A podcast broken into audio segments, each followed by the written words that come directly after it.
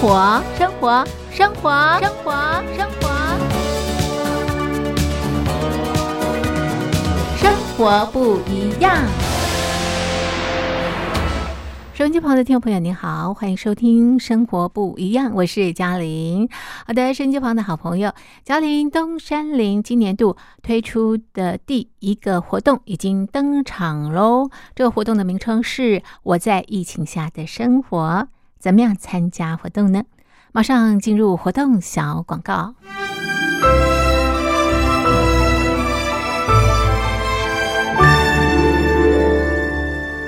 我在疫情下的生活。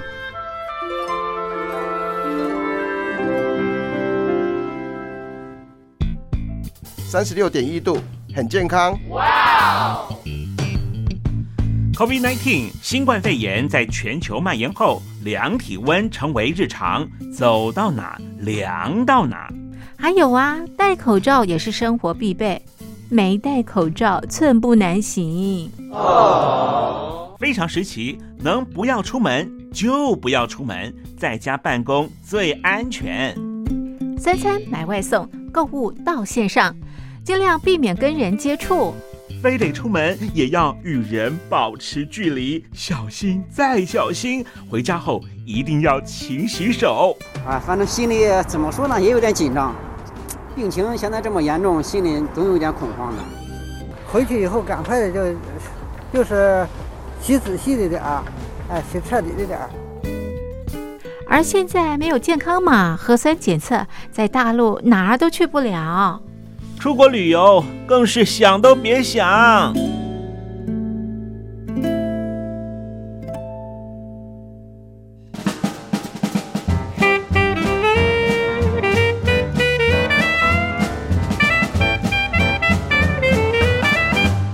COVID-19 新冠肺炎发展至今，你我的社交方式、饮食习惯、娱乐形态、工作模式都产生变化。你的生活因为 COVID-19 新冠肺炎又有什么样的改变呢？马上写下来参加征文活动。我在疫情下的生活，就有机会得到短波收音机哦。活动从三月一日进行到五月三十一日。来信请寄台北邮政一七零零号信箱。台北邮政幺七零零号信箱，嘉陵东山零收。电子邮件请寄 lily 三二九 at ms 四五点 hi net 点 net，l i l i 三二九 at ms 四五点 hi net 点 net。我们期待您的来信。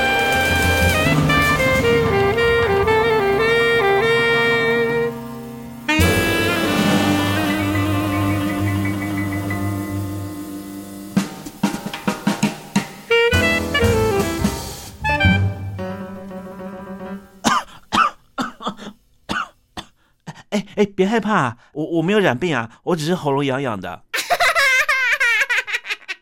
我在疫情下的生活，好，现在咳嗽呢，都很担心别人啊误会误会我们啊染疫了，对不对？好，所以呃，其实这也是生活的这个改变。好的，这是啊嘉陵东山林今年推出的第一个活动。我在疫情下的生活，我想 COVID-19 新冠疫情对我们的生活影响方方面面，相当相当的大哦。收音机旁的听众朋友，感触一定非常非常的深刻。只要写下疫情对你生活的改变，寄给我们，就可以参加抽奖，就有机会拿到我们的短波收音机。活动进行到五月底，请大家告诉大家，赶快来参加活动。嘉陵东山林在台北等候听众朋友的来信喽。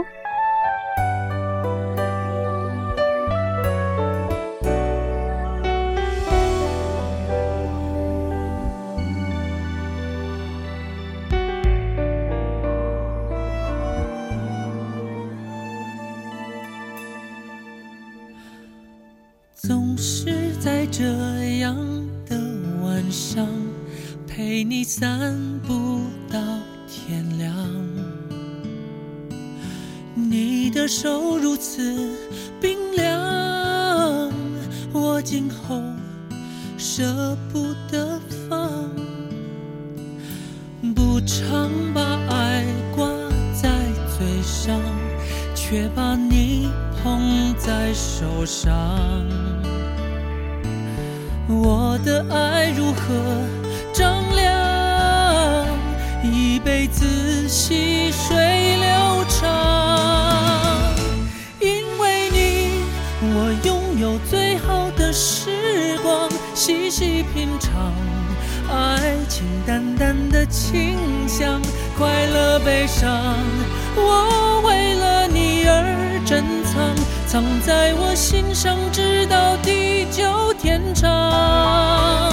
我感谢你给我最好的时光，无怨无悔，默默守在我身旁。这一路上，多少的狂风巨浪，很乐意在你的世界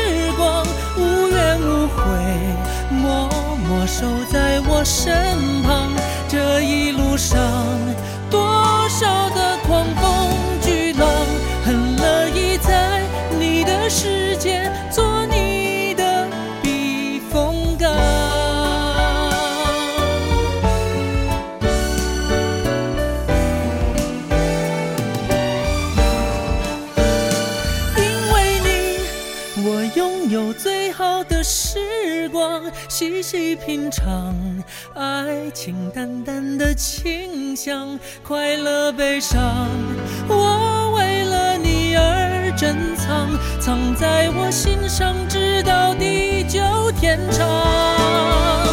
我感谢你给我最好的时光，无怨无悔，默默守在我身旁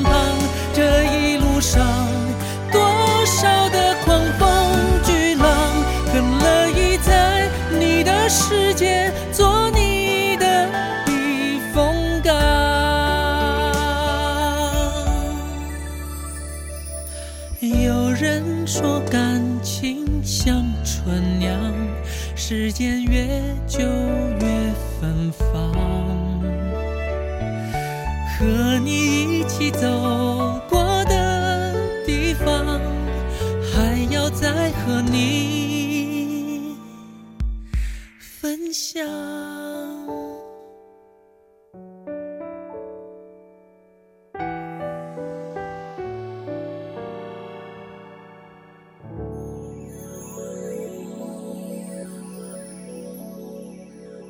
这是张信哲演唱的《最好的时光》。收音机旁的听众朋友，您好，我是嘉玲。您现在收听的节目是《生活不一样》。OK，收音机旁的朋友们，今天是中华民国一百一十年，西元二零二一年三月二十六号，星期五。今天在《生活不一样》节目当中，我们进行的单元是两岸新闻研究室。今天同样的要关心两会，我们要讨论的就是在两会当中的重头戏，也就是李克强的工作报告。马上进入单元。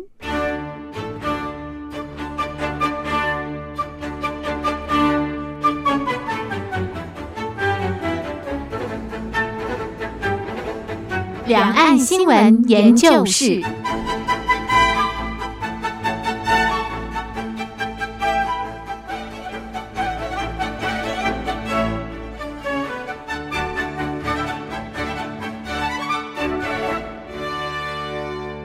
手机旁的听众朋友，我们现在进行的是两岸新闻研究室单元。今天在单元当中邀请的来宾是台北海洋科技大学通识中心教授吴建中吴教授。吴教授，你好！主持人、听众朋友，大家好。好，那么今天在节目当中，我们持续关心中共人大政协会议。那么今天讨论的是国务院总理李克强的工作报告。那么在这份报告当中，回顾了过往中国大陆啊在呃过去这一年完成的工作，那么同时也展望未来，特别是呃今年是中国共产党建党一百年。那么李克强在工作报告当中也提到了完成脱贫攻坚的这个任务。那么展望未来呢，是呃中国大陆。特色主义的这个现代化哈，所以呢，我们请吴教授来跟我们剖析一下这份呢李克强二零二一的工作报告的重点在哪里？是呃，我我想呃，从二零二零年末，中共就不断的这个呃宣称，嗯，这个脱贫空间已经获得这个社会社会主义的成功，嗯，那当然呃。中共的这个大外宣里面更强化说这是人类的这个奇迹，好，这个根本不可能做到。那我们知道，在联合国的这个脱贫的任务里面，其实呃是希望能够到二零三零年达到全世界呃基本脱贫的一个情况。那第一个，中共是呃宣称他提早十年，然后来这个呃获得成功。那另外一个部分，当然大家就很呃想就教中共，那你是怎么成功的？是。那我们知道，联合国对于这个所谓贫困的定义上面来讲，定义上面来讲的话，基本上是呃每人每天呃一点九美元是极度贫穷的一个状态。那我们知道，去年李克强在两会的时候语出惊人的表示。中国大陆现在还有六点多亿的人口，每天呃这这这种所谓的生活需求，每个月还不到一千人民币。是，换句话说，以这个李克强的真心话里面来讲的话，中国大陆离脱贫还有很长的一段距离。但是没想到，在去年呃，李克强讲了在两会讲了这个大白话之后，讲真话之后，那这个在这个年底，马上这个这个习近平就宣布了脱贫攻坚已经成功，嗯，所以大家就很在意啊。那这个李克强的今年的工作报告，嗯，要怎么来这个呃这个宣称，嗯，这样的一个脱贫攻坚的一个成就，嗯，所以外界非常的关注。这个呃，李克强的这个工作报告，因为我们知道这个李克强去年讲了这个这个老真心话之后，然后他就马上推出了所谓的地摊经济啊，是。那我们看到这个地摊经济很快就被北京打枪嘛，对，被北京市委书记说不是每个地方都适合这个呃这个地摊经济。对，简单讲。像这个北京市委书记是还有大好前途的，那李克强在做也就是这一年了，所以很多人不想跟他玩。是，所以我们看到在今年的这个两会期间，我们有看到这个几个现象。那这几个现象，第一个当然我们看到这个呃李克强的这个所谓的这个脱贫。他在这个讲话的过程当中，他就提到，就是呃，国务院要确保这个呃这个脱贫攻坚的任务不至于会出现大规模的返贫，嗯，返贫。那诶，不是应该写脱贫吗？怎么会李克强讲出来是脱贫？嗯，呃的这个返贫返贫的一个部分。那我们看到在呃这个接下来的这个人民日报还有央视的这个报道里面。到底是脱贫还是返贫？就是说，国务院要确保不至于出现大规模的这个脱贫或大规模反贫，这两个意思不一样。是大规模脱贫的意思是说，这个就政治脱贫啊，就是政党说你脱贫了，你就脱贫了，就脱离贫穷，就不脱离贫穷。那另外一个弦外之音，返贫的意思就是说，那你脱贫之后会不会重返？又贫回到穷贫穷。所以这个李克强今嗯年又讲了大白话。那我们看到李克强讲完工作报告的时候，这个他把眼神这个、嗯呃这个这个对到习近平那边，习近平连正眼都没有瞧他一下。那所以我们会看到这个李克强真的是呃这个嗯委曲求全。这嗯嗯那在念这个工作报告的时候，这个呃语速不一，嗯哼，然后呃这个忽快忽慢啊忽快忽慢，是然后有点结结巴巴的一个情况。那这个应该很忐忑吧？所以呃，外界当然会去关注，就是说是这样的一个牛皮会不会嗯吹得太大，会不会吹的这个、呃是这个？那简单讲，其实我们看到就是说，中共其实呃、嗯把自己的标准定的跟国际社会不太一样。那什么叫跟国际社会？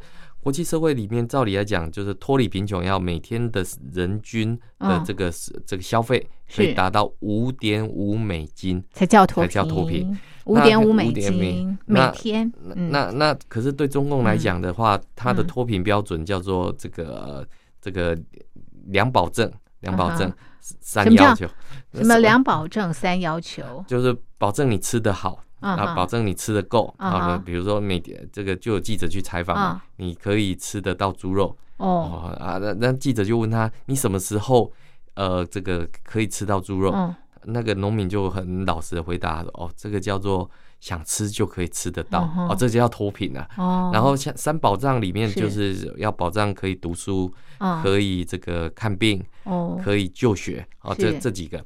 那我们看到，当中共中央下了这个脱贫的指标之后，哇，这个很多这个农村的这个农农户就觉得，哇，我都还没脱贫，政府却说我脱贫了。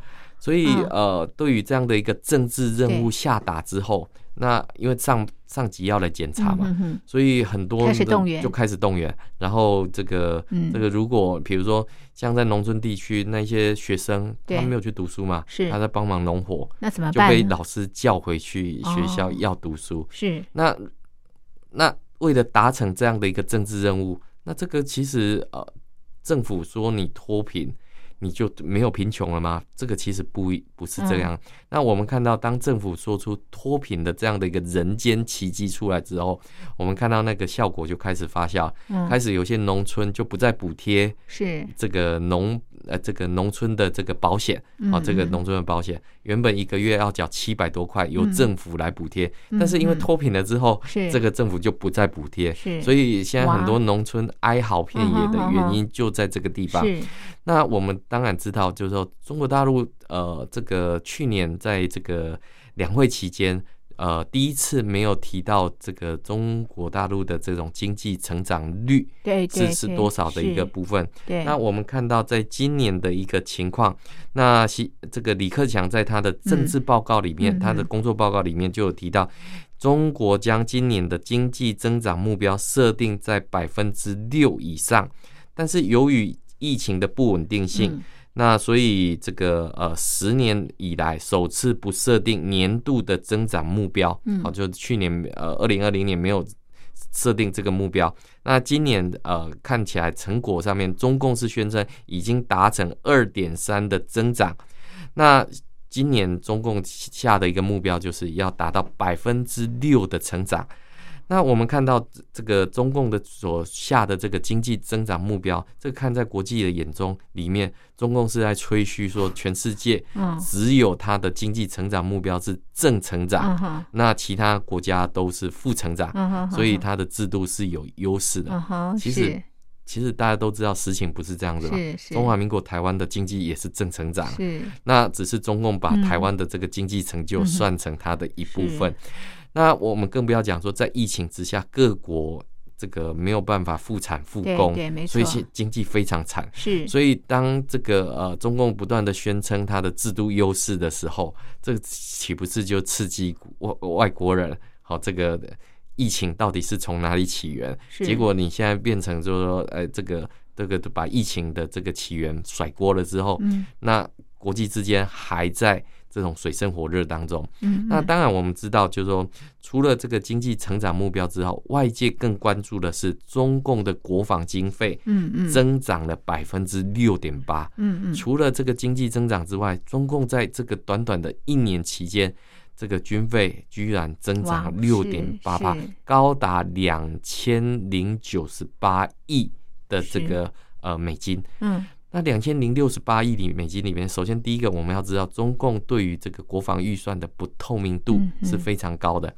嗯，所以这个两千零九十八亿，这个可能有这个这个呃稍微稍微没有那么的吹牛的一个部分。它因为它的很多国防资金是藏在不同的部门里面的这样的一个部分，但是也让外界的确很惊讶，这个嗯符合这几年中共在不管东海、台海、南海。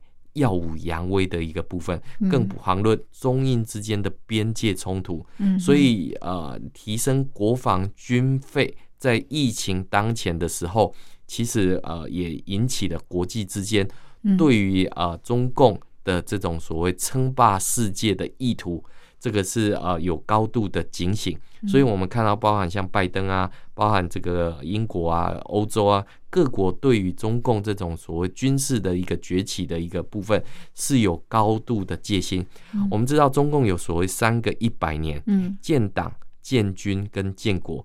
今年是二零二一年，是中共建党百年。嗯那传统上面，他也提到，二零四九年是中共建国百年。嗯但是我们看到，在去年的部分，中共新提出来这个所谓的二零二七。这个嗯中共建军百年，嗯，这个建军百年的意思就是说，他要实现所谓的国防现代化。嗯那国防现代化当然就会挑动嗯这个所谓的呃，现在拜登政府延续川普政府的这种印太战略之下的这种亚洲跟国际之间的这种区域的平衡，更不要讲说大家现在外界所关注的印尼的军事政变，这个是不是中共在背后支支援等等，所以我们会看到。中国大陆已经投入数万亿的人民币嗯来投资这样的一个军事现代化，那目标当然是二零二七年要达到这样的一个呃现代化的一个呃人民解放军的一个部分。嗯那问题是，那你的目标假想敌究竟是谁？？嗯那我们现在看到中共常常都都对外宣称这个这什么以疫谋独啊，趁疫这这个趁疫兴乱等等。那对国际社会来讲，中共不也是趁着疫情不断的去扩张它的这个军事实力？嗯。包含在南海的这一些争端，甚至我们看到在二零二零年末的时候，呃，包含中共这个把所谓的海警这个军备军费全部再度的提升，提高那不是为了要进行防御的工作反而是进行所谓的侵扰式的一个活动。是。所以我们看到这个在李克强的工作报告首度呃提嗯出揭露这样的一个军费增长嗯。高达了百分之六点八。嗯那我们刚刚提提到这个呃经济成长，他也提到说要百分之百分之六六，那这样岂不是两嗯。边都这个打平了？是。那所以我们会看到，就当进入到军备竞赛的时候，嗯。对于中共的国力或国际之间的这种竞争力，嗯。无形当中是把大家都给拖垮的一个情况。嗯嗯嗯嗯因为当周边各国开始不断进行这种军备竞赛的时候，那区域之间的这种紧张跟这种对峙，这个这个是绝对会升高的一个情况。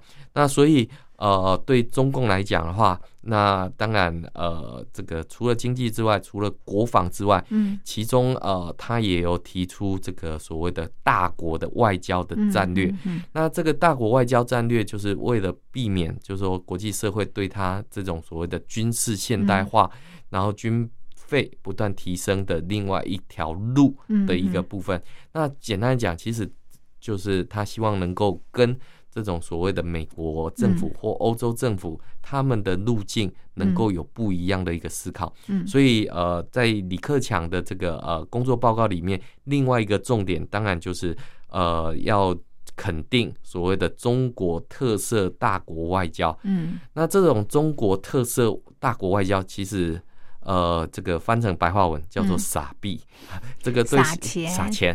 那对很多大陆的老百姓来讲的话，你所谓的大国外交，嗯不就是拿着人民币是去去去交朋友吗？是去挖中华民国的墙角吗，嗯嗯嗯嗯去挖中华民国的邦交国，嗯去这个美国的这个后院来这个进行这些撒币的工程。嗯那这些透过“一带一路”或者是透过这种所谓的呃包装之后，其实还是没有办法掩饰中国想要称霸世界的这样的一个决心。那所以我们会看到这个呃，中共呃对李克强的这份政治报告里面，他当然是肯定了这个去年的这种中国特色大国外交的一个呃这个策略，那坚持所谓多边主义，推动人类命运共同体，支持国际抗疫的合作，倡导建设人类卫生共同体。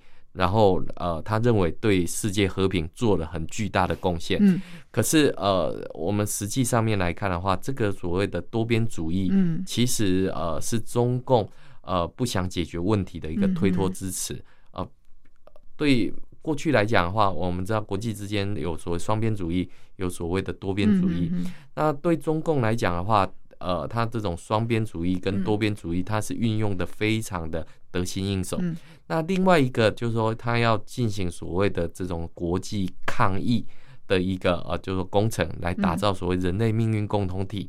但实际上面来讲的话，我们看到国际之间。不管是经济也好，或者是呃这个健康、人命等等，都受到了巨大的损伤。是而各国现在正在努力的开发这些所谓的疫苗。嗯那中共透过疫苗外交，嗯来这个对于一些贫穷国家提供这些呃中国制疫苗的这种施打的捐赠等等。那这个其实我们也看到，就是说，当国际社会对于中国疫苗的第三期检验都还保有呃这种威胁的一个啊，就是说没有看到它的测试报告的时候，对于安全的这个信赖度不足的情况之下，中共还是依旧透过他的爱国主义，还有他的这个大外宣来进行这样的一个包装，所以你会看到，就是说，呃，在这种所谓的大国主特色主义的这种外交之下，其实说明了就是他透过疫情来扩展他的这种国际影响力的一个部分。那当然，这个是呃，我们刚刚前面提到，不管是经济也好，嗯或者是国防军事、然后甚至于他的这个大国特色外交，是是。其中我们看到国际之间还关注的就是、嗯。呃香港的议题，嗯。还有这个呃这个台湾的议题，是是，所以我们也看到，就是说李克强的政治工作报告还是有回应这两个的一个部分。不过呃，对于中华民国的民众来讲，嗯这些都还是老调重弹，然后透过这种胁迫的方式嗯来做威胁，一点点都没有这个嗯改善两岸关系的一个情况。是我们待会儿再来看啊，这个在李克强的工作报告当中啊，那么对台的政策他说了什么啊？为什么是老调重弹？一首歌曲之后马上回来。春天的风儿，淡淡的馨香，温柔而美丽，像谷中百合花，飘向爱情海洋，画出一片波浪。是你轻易占据我的心房，祈求那天使成全我愿望，将满满的爱在身旁，再把云朵摘下放在你手心上，为你这花朵绽放。拥抱你在我身旁，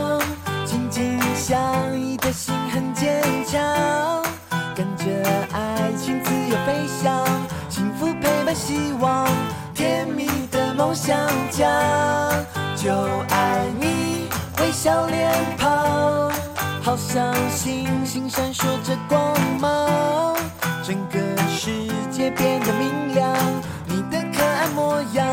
拼出这爱的形状，幸福天堂。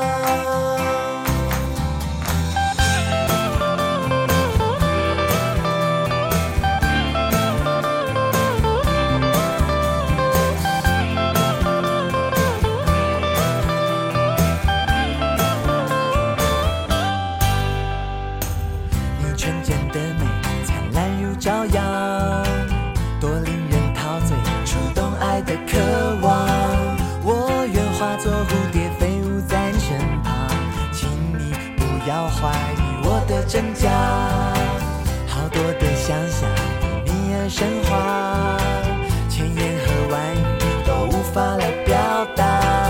邀请你和我来寻找爱的宝藏，看见它就在前方。拥抱你在我身旁，紧紧相依的心很坚强，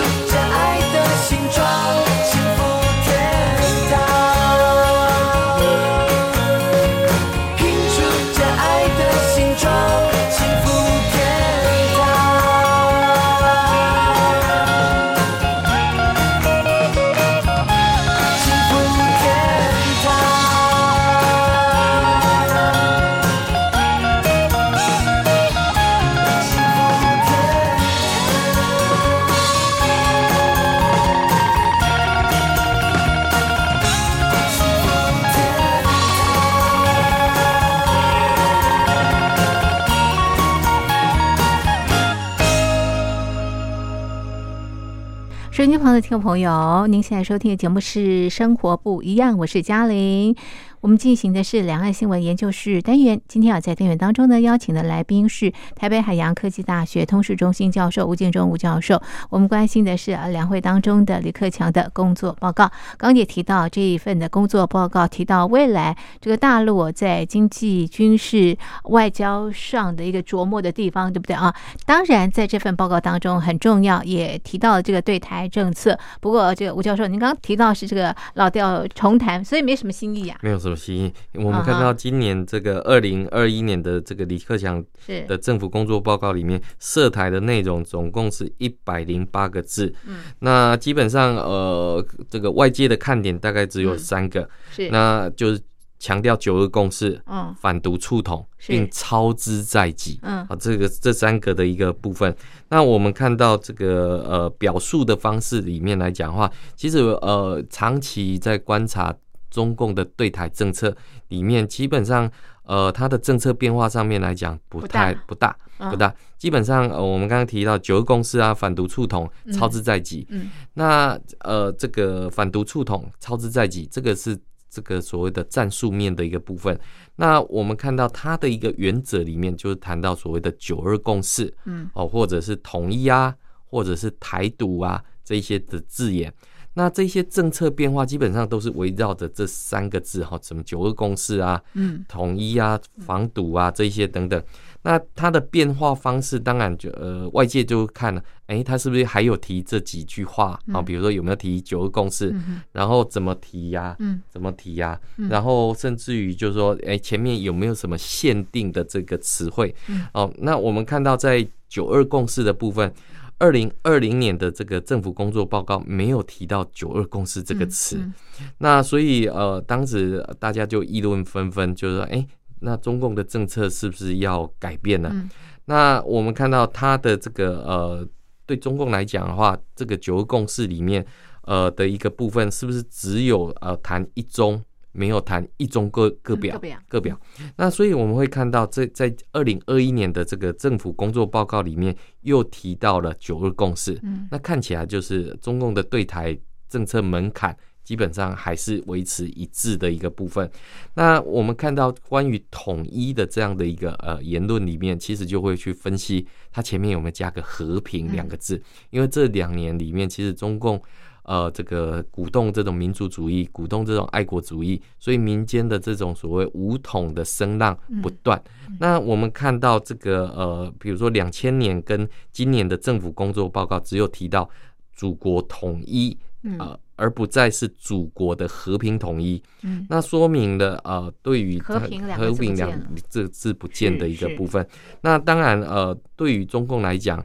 呃，这个对台的一个政策嗯是不是有一个呃转变性的一个变化？嗯那我们看到，其实这两年里面，其实呃，对于李克强的工作报告的重要性是越来越低啦。因为我们看到，这从这个二零一九年习近平在这个对告台湾同胞书四十周年的讲话里面，其实就已经对于所谓的呃这种所谓一国两制台湾方案等于九二共识这件事情嗯做了定调。是。那除非李克强或者是涉台部门要推翻李习近平的这讲话，是。否则这个这个当中共中央领导人的这样的一个拍板之后，是。其实呃他是把真心话讲出来。嗯嗯。那讲出来之后，当然对于中华民国的这个民意嗯是有很大的一个呃，就是说冲击。嗯所以我们看到这个呃蔡英文政府才会以八百一十七万票的这样高票。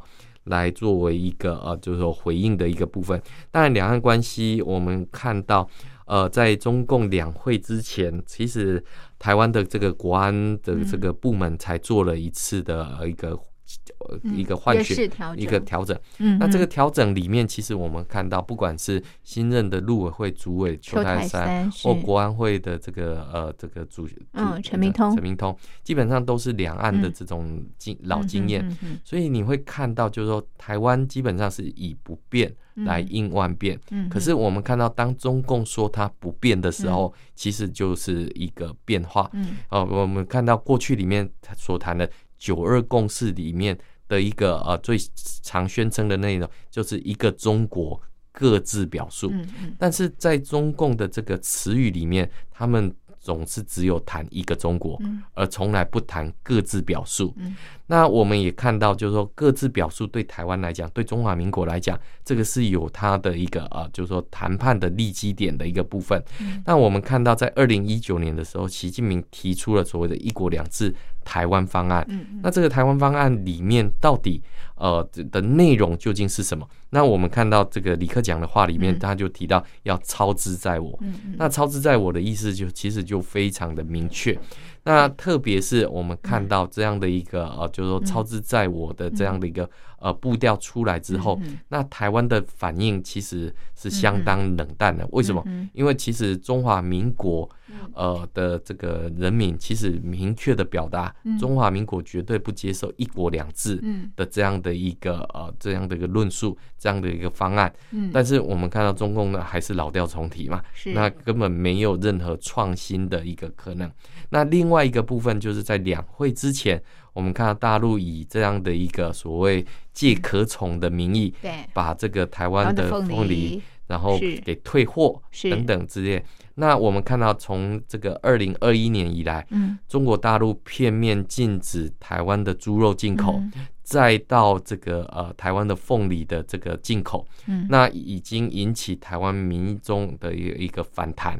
那过去里面中共认为他做了很多的惠台政策，嗯但是这一些惠台政策究竟是惠台？嗯还是会中共的一个部分，其实呃这一些其实是对于嗯。呃两岸的人民有利的一个部分，应该要多做常做。是是。但是我们看到中共的军机绕台，嗯嗯不买台湾猪肉，不买台湾的凤梨，嗯。那这个其实都在在的破坏了我们嗯。看到过去国际社会各国加入 WTO 之后的这种所谓的呃这种经济承诺。那更不要讲，呃，中共最有名的就是对香港五十年不变。嗯是。那五十年不变啊、居然还有分上半场不变跟下半场不变。可是它的上半场不变，明明白白就是已经变了，但是哦他硬要这个用另外一个话语叫二十五年。去拆解你的呃两个两一个五十年的一个概念，对，所以你会看到，就是说中共在对于这些呃政策上面来讲，它是有所谓的政策底线，是而我们看到台湾的这些民意，基本上是以这种选票来作为这样的一个支持的一个情况。那所以我们会看到，就是说，呃，用习近平的话来讲，叫两岸克难前行，也的确在目前两岸比较。这个呃比较没有接触的一个情况之下，嗯。但是我们也看到美国是鼓励两岸能够进行交流跟对话，嗯哼，那甚甚至于我们看到美国也把中国视为民主的敌人，嗯。所以我们会看到，就是说，当中国大陆还是操之在己，还是这样为所欲为的时候，嗯。并不会得到不管是香港或者是台湾的民心。嗯。那对于李克强的工作报告，更多的会看起来就像是老调重弹，嗯而且一点善意都没有的一个嗯部分。所以我们会看到，这个中共当他不断的去定义台独的时候，其实对于这个两岸关系的进展是一点帮助都没有。嗯那所以如何能够彼此之间，呃，因为包含像蔡英文总统也讲过，这个两岸的责任绝对不是只有落在一方而已，嗯一定是两方要共同。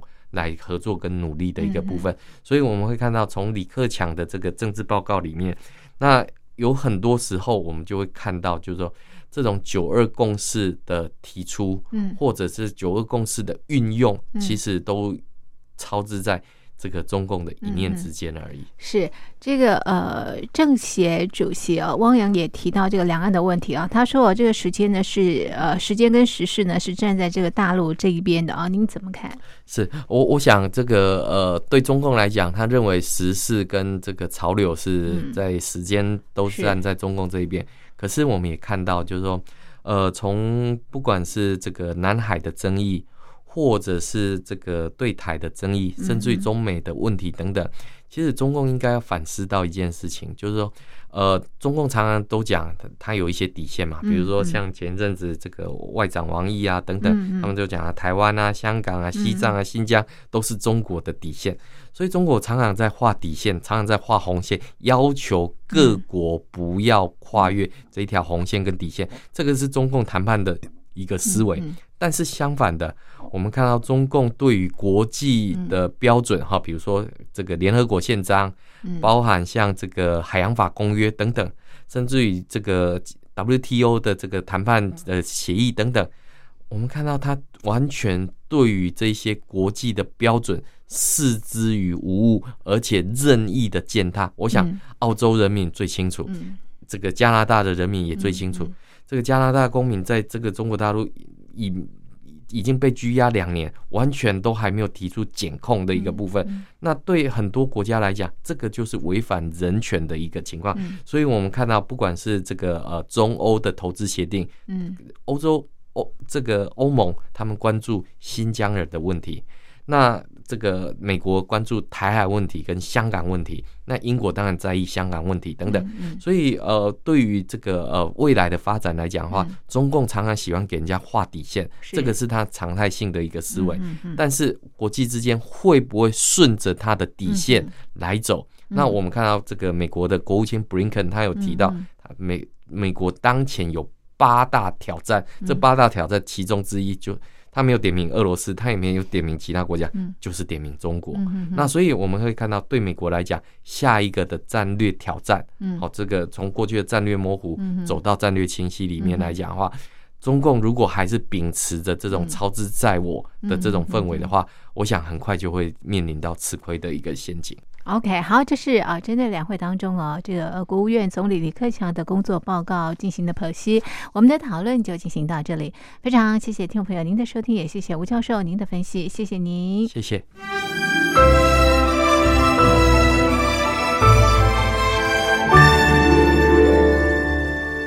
我在疫情下的生活。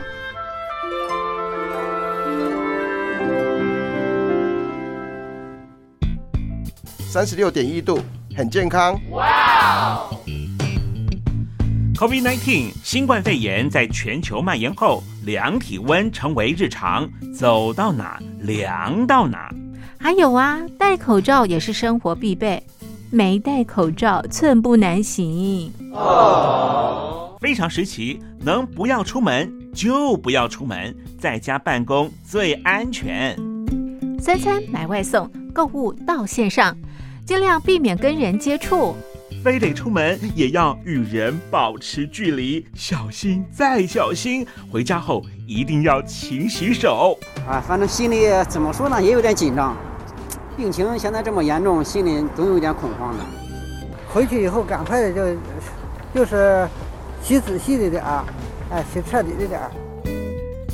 而现在没有健康码核酸检测，在大陆哪儿都去不了。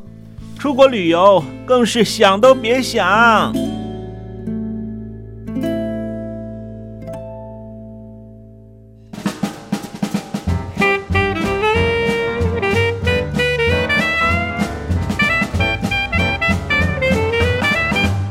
COVID-19 新冠肺炎发展至今，你我的社交方式、饮食习惯、娱乐形态、工作模式都产生变化。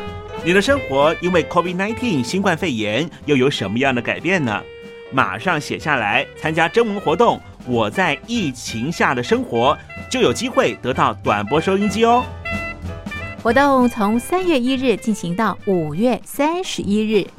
来信请寄台北邮政一七零零号信箱，台北邮政幺七零零号信箱，嘉陵东山零收。电子邮件请寄 lily 三二九 at ms 四五点 hi net 点 net，l i l i 三二九 at ms 四五点 hi net 点 net。我们期待您的来信。